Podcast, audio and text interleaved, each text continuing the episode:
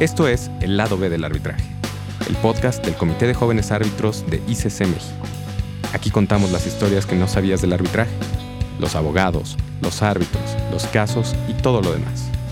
Es un espacio de aprendizaje, reflexión y sobre todo, de inspiración. Soy Eric Clavel. Y yo soy Nora Cabrera. Somos los copresidentes del Comité de Jóvenes Árbitros de ICC México y representantes para Latinoamérica del Young Arbitration and ADR Forum de ICC. Bienvenidas y bienvenidos a otro capítulo del lado B del arbitraje. Estamos muy contentos de tener el día de hoy Eric Clavel y una servidora Nora Cabrera a Francisco González de Cosío. Nos encantará poder escuchar más sobre él, sobre el lado B de esa prominente carrera en arbitraje. Bienvenido, Francisco. Gracias, Nora. Un placer estar contigo y con Eric. Gracias por invitarme. Pues empezamos esta conversación con la pregunta obligada. ¿Cómo empieza tu viaje por el mundo del arbitraje? ¿Cómo llegan tus primeros asuntos como abogado de parte y también como árbitro? Desde la carrera tuve la suerte de cuando tomé clase con don José Luis Siqueiros, de que empezaran los primeros casos en México en los cuales eh, había muchas implicaciones, había mucha eh, sensibilidad en ese caso y tuve la suerte de participar en varios de ellos. Me di cuenta desde entonces que había una pericia faltante en México de ello y decidí muy temprano en la carrera empezar a especializarme en ello. Entonces, pues el arbitraje ha estado conmigo desde que antes de que acabara la carrera, antes de recibirme. Mi, mi tesis es sobre arbitraje, eh, mucha de mi práctica desde entonces ya era sobre ello. En ese tiempo nadie se dedicaba exclusivamente al arbitraje, pero sí tuve esa suerte de empezar con, con los primeros grandes casos desde muy joven. Qué interesante también verlo como esas áreas de oportunidad en ese momento de tu vida, como un lugar que te apasionaba y al mismo tiempo había una oportunidad interesante de desarrollar tu carrera profesional. Francisco, ¿y cómo llegó tu primer asunto, ya sea como abogado de parte o como árbitro? Como abogado de parte, muy joven, porque estaba estudiando la carrera y empecé a participar con cosas tangenciales a ello. Luego recuerdo que don José Luis me invitó, José Luis Siqueiros, a ayudarlo. Él era árbitro único en un caso eh, bastante grande entre un banco y otra entidad que tenían una diferencia importante que tiene que ver con, con impuestos y empecé a ayudar en eso. Eh, mucho más adelante como árbitro fue, ahí que hay un brinco como de una década, porque pues me fui de maestría, trabajé fuera de México, toda mi experiencia en ese tiempo fue ya sea como abogado de parte, pero parte de un equipo más grande o ayudando árbitros. Eh, y fue, si mal no recuerdo, en 2003, cuando se me designó por vez primera como árbitro, y fue una designación sextuple, era una designación que involucraba eh, seis casos distintos amalgamados en uno, porque, o para ser exacto, era uno que tenía un problema que tenía ramificaciones en seis casos distintos. Entonces la designación uno significó eh, participar en seis. Este, y ahí, ahí fue, esa fue mi primer designación. De ahí empezó a haber cada vez un, un increciendo en designaciones. Ninguna vez me volvió a pasar que, que fuera una, un, un problema que derivara en seis casos que fui designado, pero así empezó. Empezaste por la puerta grande, seis en uno mismo, qué maravilloso.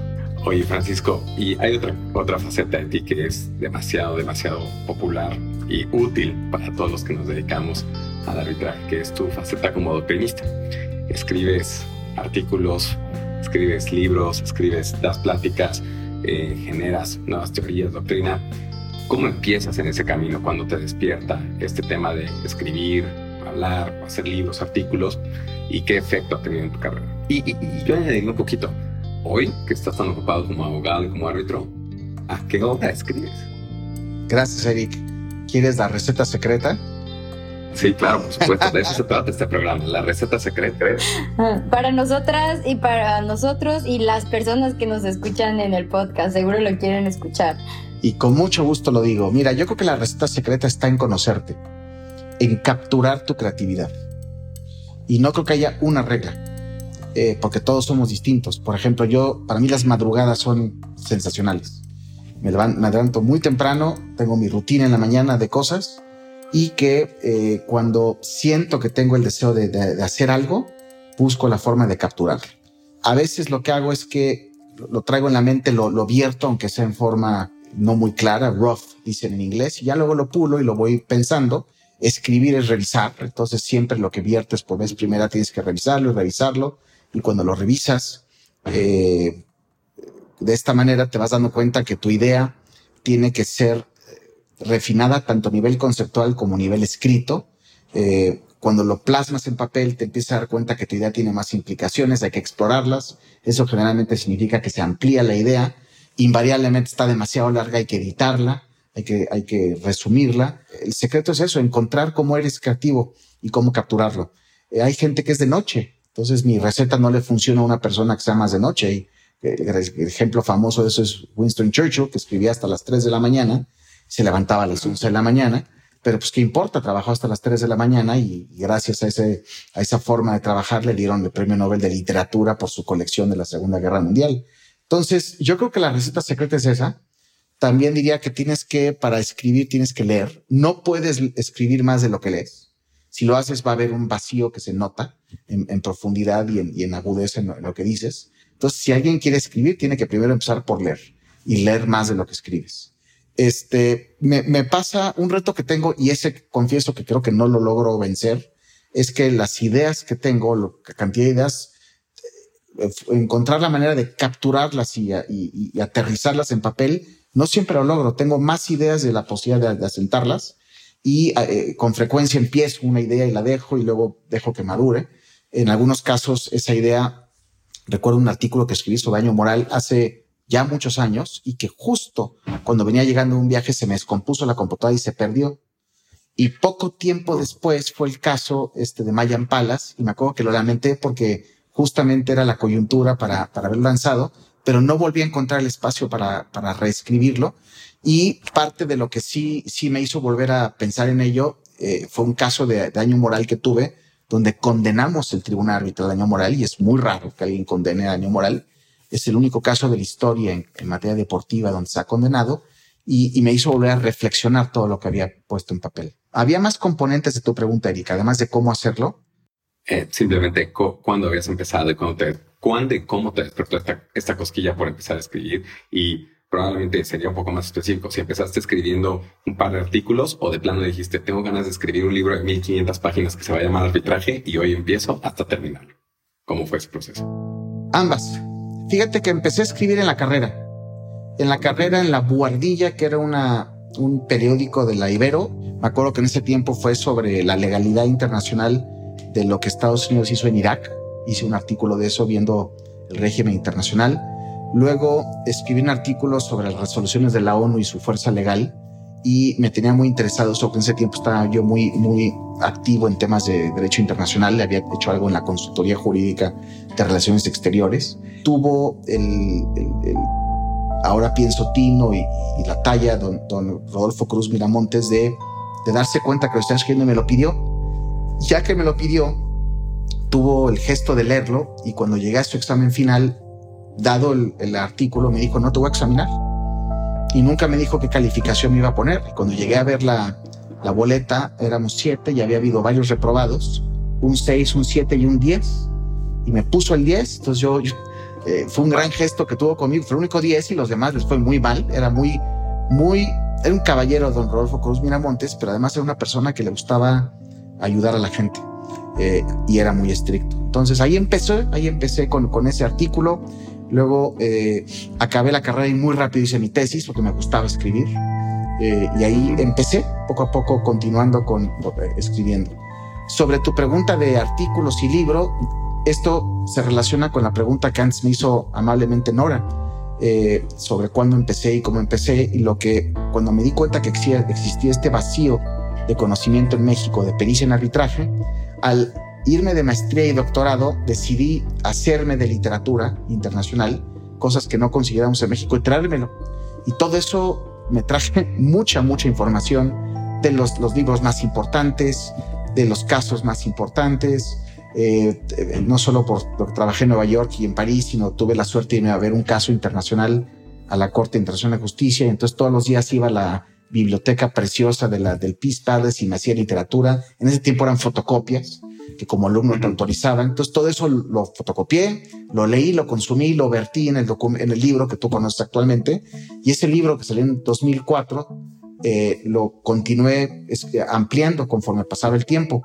Y algo que procuré hacer fue que si escribía un artículo, y, esto sé que tú lo has visto, Eric, probablemente lo has notado, escribo un artículo, lo, en foros lo lanzo, lo discutimos, y cuando me hacen ver que hay refinaciones o correcciones, me han corregido, yo, y me he dado cuenta a veces que yo no estaba en lo correcto, lo que hago es que este proceso luego lo incorporo al libro. Entonces van a encontrar en el libro varias ocasiones que dice que hay un artículo de tal fecha y que luego después de escuchar eh, a mis colegas, el resultado es que y matizo, hay un par de ocasiones en el libro que pongo cambié de opinión, antes pensaba esto y ahora pienso esto, porque creo o soy de los que piensa que debe ser, la doctrina es algo vivo. Y, ha habido ocasiones que inclusive en primera edición dije algo y en segunda edición o más bien tercera lo, lo desdigo o lo digo cambio de opinión de esta manera y, y, no me duele, no, no me puede. Yo creo que un todo libro, a menos que seas cerrado, que seas dogmático, la realidad no es, no es algo que está labrado en piedra, va cambiando, tú vas cambiando, tu experiencia va cambiando, tu profundidad eh, con cada tema va cambiando y las experiencias de los casos te van haciendo cambiar. Entonces, si tú tienes el, ritmo y la disciplina de estar escribiendo y estar nutriéndote de la, las ideas del otros y quieres hacer algo serio, el resultado es que pues se va moviendo, tu, tu obra se va moviendo. Y ese es el método que he seguido, Eric. No es un copy and paste de artículos. Es un proceso de dialéctica, de que haces un ensayo, lo arrojas al mercado de las ideas, lo enfrentas, lo debates, aprendes la lección y, la viertes en el libro en forma ya más madurada. Entonces, eso es, eso es lo que ha hecho que ese libro tenga ese perfil, ese tamaño. Siguientes ya tendrá un formato distinto eh, pero creo que esto contesta, Eric, tu pregunta. Maravillosamente la está muy completa. La receta secreta no es sencilla, pero definitivamente inspiradora para seguirla, Francisco. Y para entender por dónde empezar, porque los procesos creativos de la academia, del mundo de las ideas, es, es un proceso retador personalmente, profesionalmente y en todos los sentidos, ¿no? Solamente como haciendo músculo es la única forma en la que puedes seguir y seguir generando eh, contenido que es valioso para la práctica y creo que hablo a nombre de muchas y muchos, agradecemos ese esfuerzo porque sabemos que, que es un esfuerzo que nos ayuda a crecer a muchas personas como abogadas y abogados. A mí me gustaría irme un poco a la faceta como árbitro y hacernos un poco de, de esa información o, o, lo que tú has ido identificando. A través de tus nombramientos como árbitro seguramente has visto muchos estilos de abogadas, de abogados, de cómo se plantea un caso. Y a mí me gustaría preguntarte, ¿cuáles crees que son las características, técnicas, recursos o cualquier factor diverso eh, que sea importante considerar al momento de hacer un planteamiento como abogado de parte? Gran pregunta, Nora. Y gracias por las palabras previas a la pregunta. Aprecio mucho lo que me dices. Mira, las formas de equivocarte son infinitas. Y, y, la, y la, las veces que, tienes tino, pues muchas veces es contextual, ¿no? Que, que requería tu caso. Yo creo que tienes que pensar mucho y esto parece cliché, pero yo detecto que no pasa tanto en nuestra región como pasa en otras regiones del mundo. Somos más de aventar argumentos y de poner todo lo que se te encuentra, eh, lo, lo que te ocurre, perdón, para armar un caso. Y una constante es pensar, otra es eliminar malos argumentos. Estoy plagado de, memorias de casos en los cuales, por no quitar malos argumentos, lo que hace es que diluyes los buenos argumentos. Y tres, hacerlo lo más conciso posible. Y esto, estoy seguro que alguno de ustedes, Eric lo tuve en un caso hace varios años, a lo mejor me dice, Francisco, me consta que no estás cumpliendo lo que acabas de decir, y seguramente te traigo de razón. Eh, he aprendido que uno cuando da sugerencias o cuando hace propuestas de este, de este corte, debe uno reconocer con que en buena medida vez no lo cumplimos. De hecho, es porque no lo has cumplido que aprendes que debes de cumplirlo. Para saber que es una buena lección, tienes que haber cometido el error. Y cuando tienes escritos muy amplios, generalmente eso te diluye también. Entonces, diría esas tres cosas. Pensar, editar, o sea, primero piensas y pones todo, luego editas el, el, los argumentos y luego editas el contenido. Ocurre también que eh, tienes que, que, tener en cuenta quién es tu audiencia. Y hay veces que, como la audiencia es triple, tienes tres árbitros y expones un caso, los perfiles son tales que tienes que abordarlo de ángulos distintos para estar seguro que el, argumento está presentado o la teoría del caso está presentada acorde al intelecto que te va a evaluar. Y eso puede significar más espacio. Entonces, todo esto que digo es algo muy vivo, muy, muy poco generalizable o universalizable, pero, pero creo que es la respuesta a tu pregunta. Eh, creo que debemos aprender, por ejemplo, los ingleses. Los casos que he tenido con ingleses no dejan de maravillarme que lo hacen en muy pocas palabras. Eh, esa habilidad de presentar argumentos complejos en pocas palabras me maravilla porque es muy difícil. Eh, también algo que, que me hace, que me recuerda instancias en las cuales yo mismo no he cumplido con esto, es que el grueso de mis casos son de infraestructura. Y en infraestructura, pues los casos suelen ser, aunque no sean grandes de tamaño, de cuantía, sí suelen serlo de complejidad y, de voluminosidad, de cantidad de change orders, de, periciales, de hechos, y eso generalmente significa escritos muy grandes, eh, libros, literalmente, en varios casos que me vienen a la mente han sido libros, como lo han sido los laudos. Buenas reflexiones, Francisco. Hay una frase que me gusta mucho que eh, creo que no tiene atribución al autor, pero es, si hubiera tenido más tiempo, hubiera hecho el escrito más corto. Y yo a mi equipo le digo, yo le sumo un poquito más a eso. Si yo fuera más inteligente, lo hubiera hecho más corto. Entonces, más tiempo y más inteligencia se resultaría en, en escritos más, más cortos y creo que tú lo capturas de forma correcta. Y quisiera abordar un poco en la, eh, sobre lo que dice Nora de tu conocimiento de, eh, de haber visto mucho dentro del mundo del arbitraje. Y pues, definitivamente no se me ocurre una persona que, que, que, pudiera haber visto más que tú dentro de este mundo desde el punto, desde el punto de vista académico, como árbitro, como abogado. Eres eh, o sea, muy destacado en el mundo del arbitraje.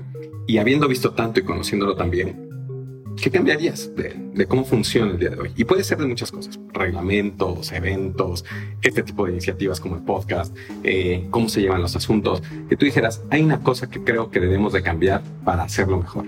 Y ustedes jóvenes tienen que hacerlo. ¿Cuál crees que sea esa cosa? Gran pregunta. A ver, yo creo que el cómo entendemos el papel del árbitro, no en México, ¿eh? sino en el mundo, es algo que hay que cambiar. Porque en México los árbitros somos imparciales. Eh, el, grueso son dos o tres personas en el medio mexicano que no son imparciales y son sabidas y son ya es un valor entendido. Pero el resto, en verdad, la, el gremio mexicano ha logrado maravillosamente transmitir el valor que va en serio la imparcialidad. Y las normas sociales son acorde a ello. O sea, la gente nos comportamos imparcialmente, somos imparciales ha habido muchas instancias y ejemplos en México de, de gente que tiene casos entre ellos y son amigos, pero no se dan la razón. O se emiten votos disidentes o se, o se, ha habido casos inclusive de pérdidas de amistad y eso es muy triste, pero ha pasado porque alguien no entiende que va en serio la imparcialidad. En México em, es ejemplar como lo hemos hecho. Me viene a la mente una persona que tengo en seis casos. Jamás ha habido nada. Jamás, en ningún caso en mi vida me he atrevido yo acercarme a un árbitro, hablar del caso distinto a, que está enfrente de mi adversario. Eh, he sabido en toda mi trayectoria solo un caso de una persona que pensó, me lo dijo después, en acercarse a mí por la amistad que nos tiene para decirme que este caso tenía cierta sensibilidad. Eso no ocurrió, sino que ya que acabó el caso, tiempo después se me acercó y me dijo, ¿qué crees? Este caso era muy importante por este motivo y fíjate que esta persona me dijo y conoce a Francisco, yo me iba a acercar a ti y te quiero preguntar qué hubieras hecho. Ese fue el ángulo. Y yo, conociendo lo, decente que es él y que era un nuevo entrante, le dije, mira, conociéndote, eh, yo te hubiera hecho ver que estás cometiendo un error con mano izquierda para que no te sientas mal, pero te lo hubiera hecho ver y que tengas cuidado porque eso puede, puede ser delicado, ¿no? Pero nunca, nunca ha pasado. Sí ha pasado gente que me insinúa de formas distintas que si, si el caso sale bien, entendido como que a su favor, que puede haber más casos ahí, ¿no? Y eso, eso fue muy feo porque eso es corrupción. Eh, pero me, me, viene a la mente un caso, solo un caso. Y en cambio veo una práctica internacional en la que no se observa. O sea, por ejemplo, ahorita tengo muchos casos de inversión y, observo cómo la gente en inversión no es imparcial. Y yo creo que en inversión es una gran tristeza en arbitraje de inversión que no hayamos logrado transmitir esto que, por ejemplo, hemos logrado en México. Eh, hay quien dice, bueno, es que en inversión son casos políticos y es que judicializados o legalizados. Eh, es que inversión son implicaciones muy grandes, pero es muy triste cómo es en arbitraje de inversión.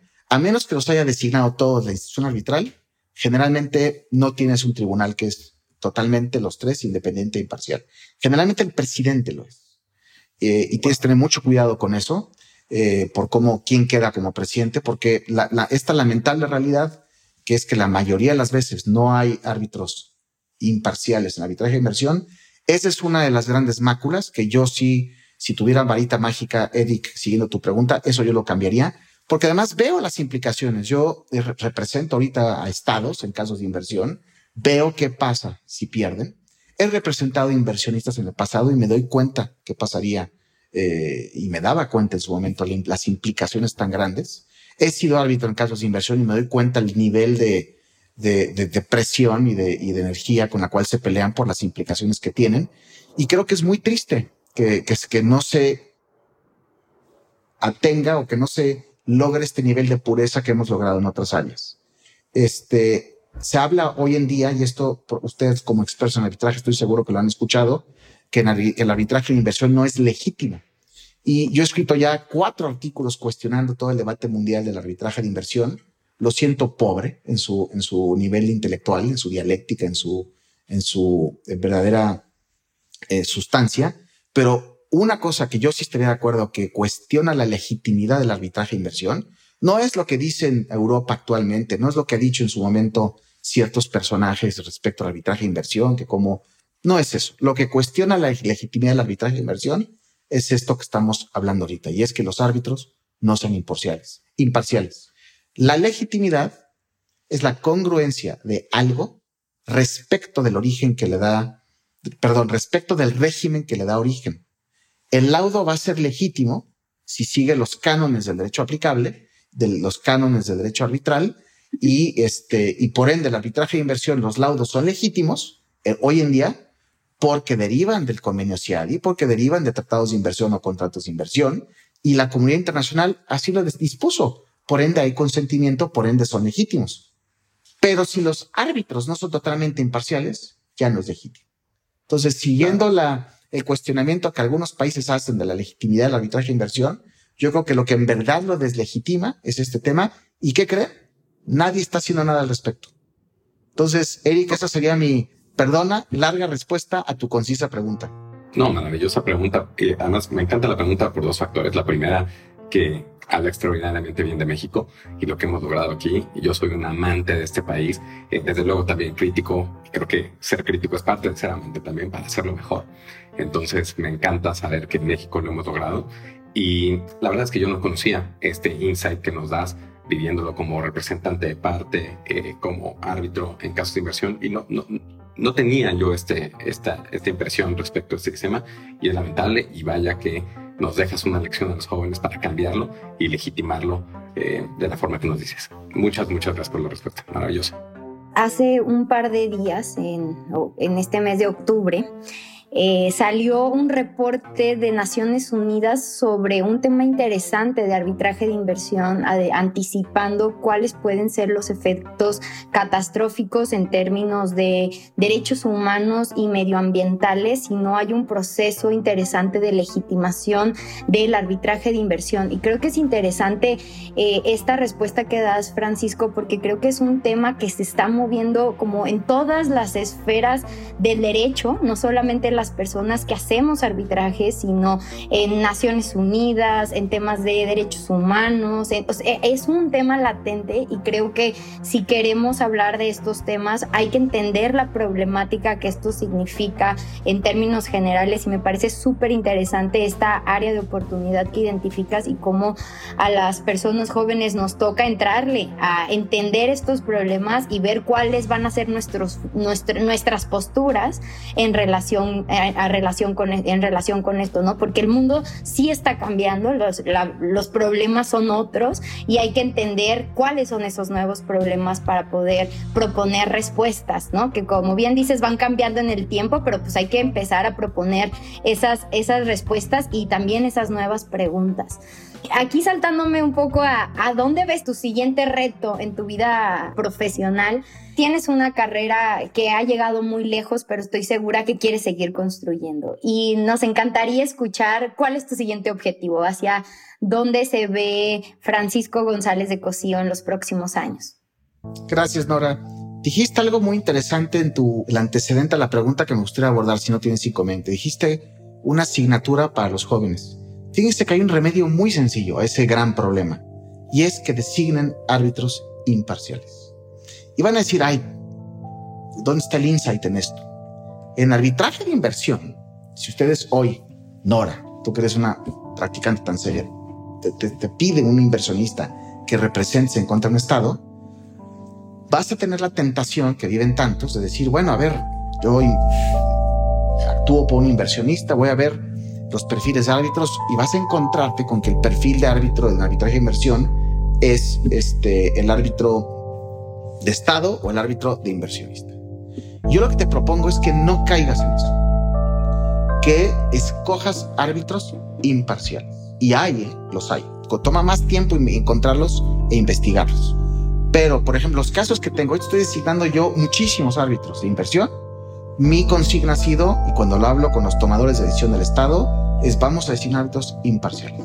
Este juego que existe de que, bueno, como estoy del lado de Estado, voy a designar árbitros de Estado, como estoy del lado de inversionista, voy a designar árbitros de inversionista, es uno que está en nosotros, las siguientes generaciones, pelear. Y es, yo no le entro a eso, yo pienso que un árbitro parcial o un árbitro con sabor es parcial y no le, yo no les, yo no escojo a esas personas. Esas personas no están actuando éticamente.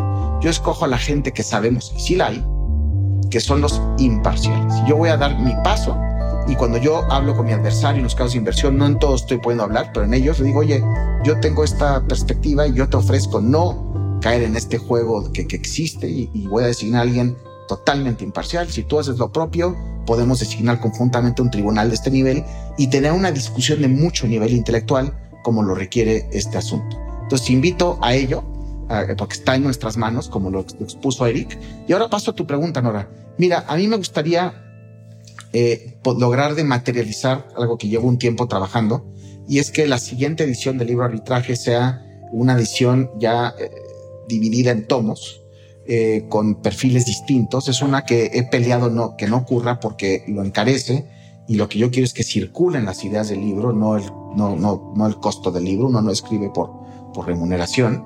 Y entonces, dado el crecimiento que ha tenido, las, el siguiente eh, la siguiente edición, que es la sexta, ya va a ser una colección.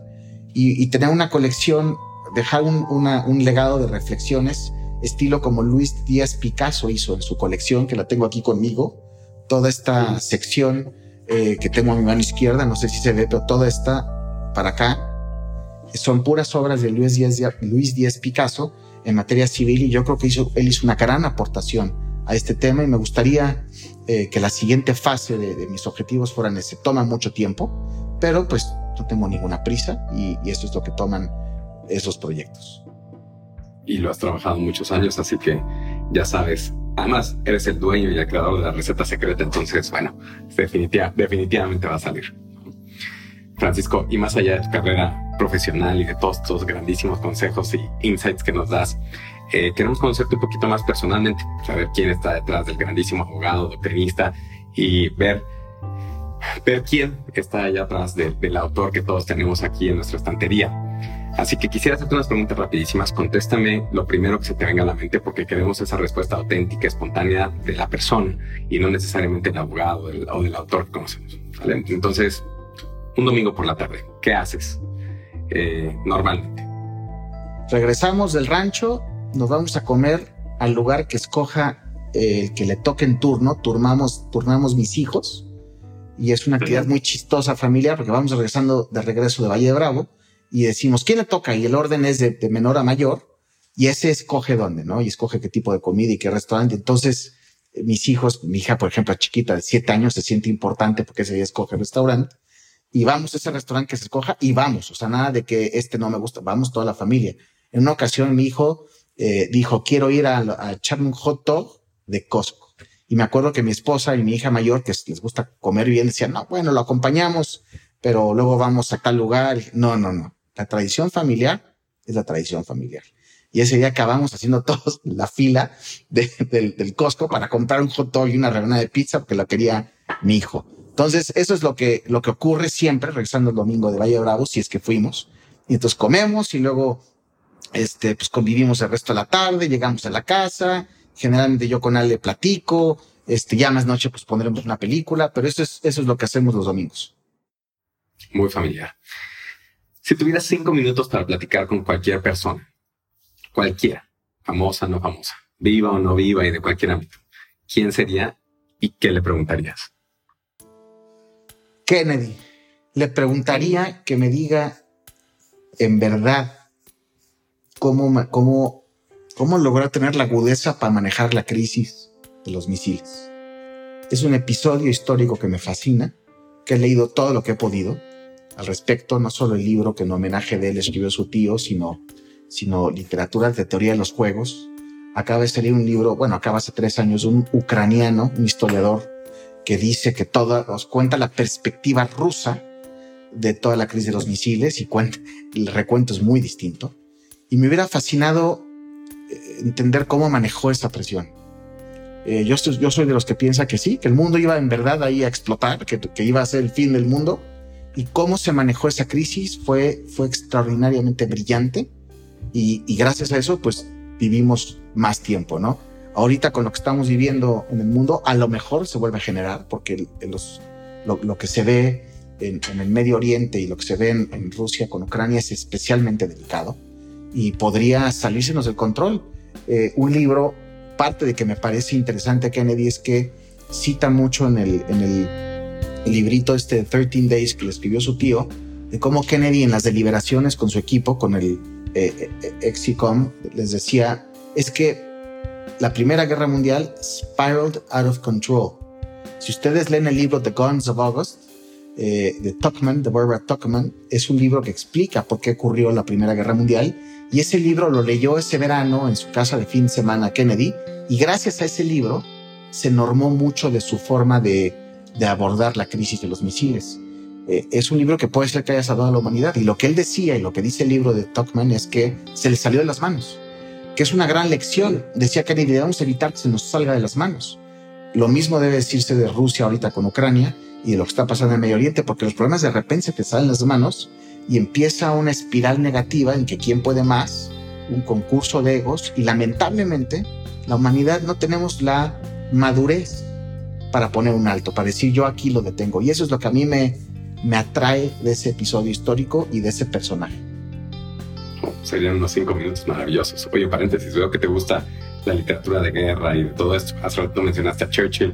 Hace tiempo vi que estabas traídas bajo el brazo uno de los libros de Churchill. Así que si tienes más recomendaciones de esas, haznoslas llegar para también pasárselas a quien nos, a quien nos escucha.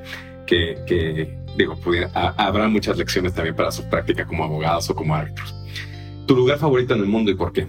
A ver, uno de los lugares es Firenze, Florencia, porque ahí me comprometí y le tengo mucho cariño. Me parece, fui hace un año con mi familia, llevamos a mis hijos a enseñarles el lugar donde le pedí matrimonio a mi esposa y fue muy conmovedor para mí. Fue, sentí un sentimiento de aquí es donde todo empezó. Y con mis hijos y, y con mi hija hicimos un plan de, de, de, hacer una renovación de votos nupciales y entonces ella me ayudó, entonces fue plan entre mi hija y yo. Entonces tengo, le tengo mucho cariño a, a Florencia, por eso me fascina Italia, yo creo que es mi país favorito del mundo.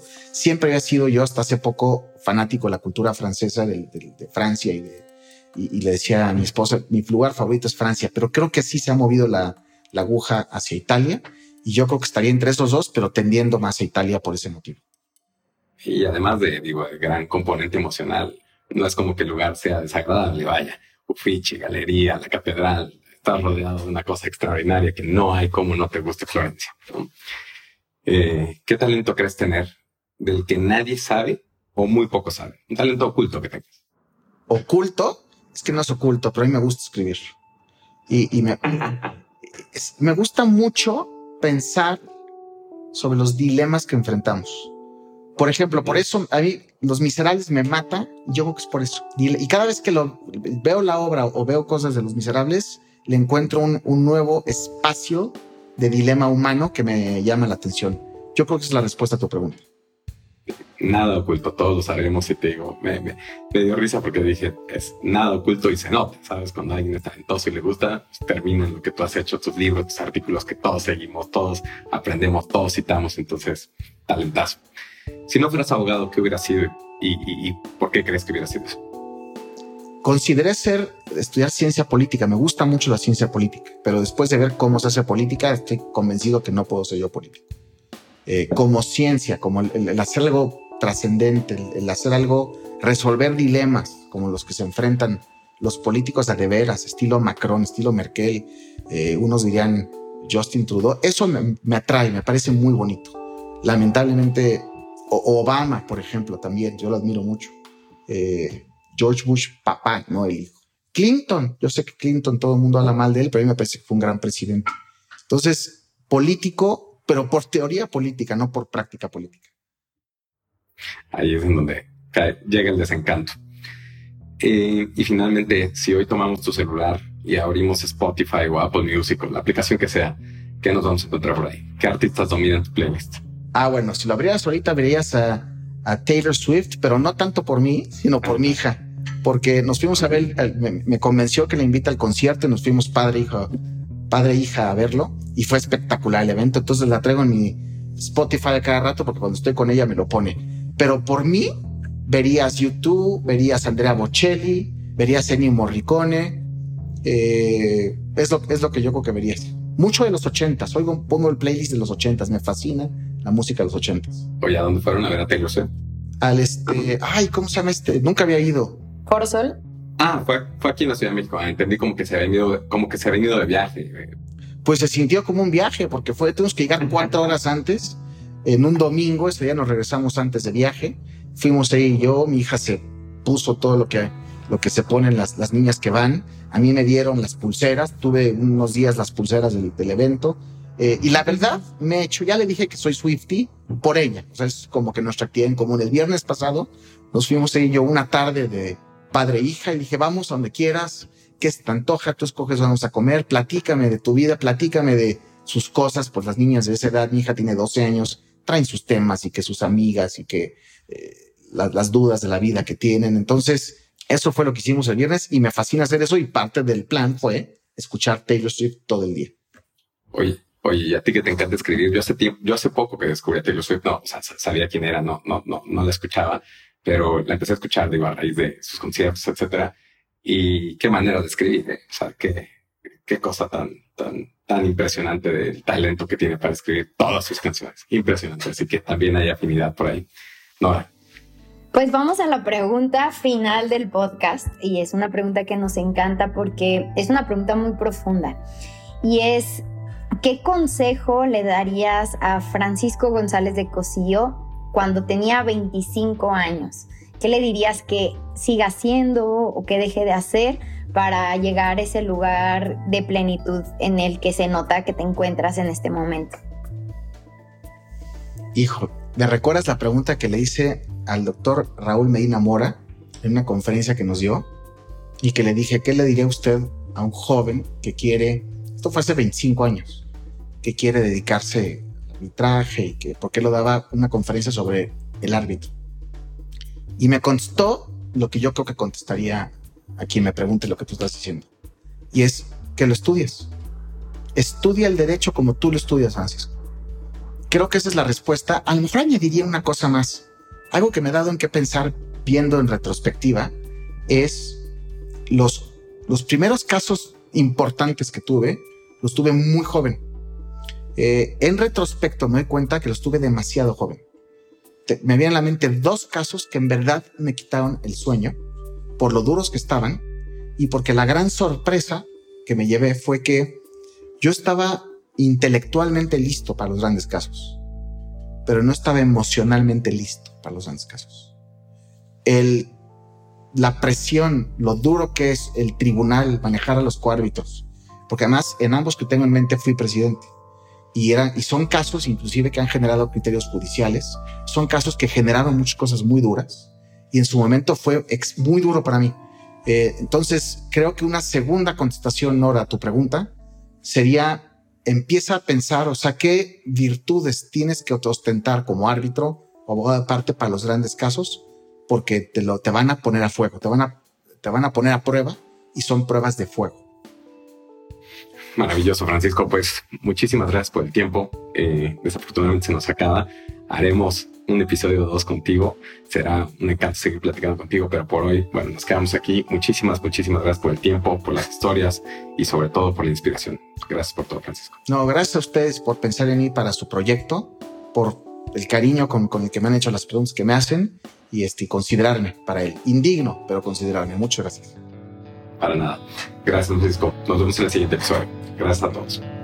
Que esté muy bien. Esta es una producción de ICC México con el apoyo del Young Arbitration and ADR Forum de ICC. Agradecemos mucho a todas y a todos los que han hecho este podcast posible. ICC México, su presidente, su directora general, los miembros de la Comisión de Arbitraje, la mesa directiva del Comité de Jóvenes Árbitros, Laura Tamirano, a nuestros equipos en Magalón y Abogadas, Clavel Abogados, Lockheed y Aludo Aguilar de Manada Music Media. Gracias a todos.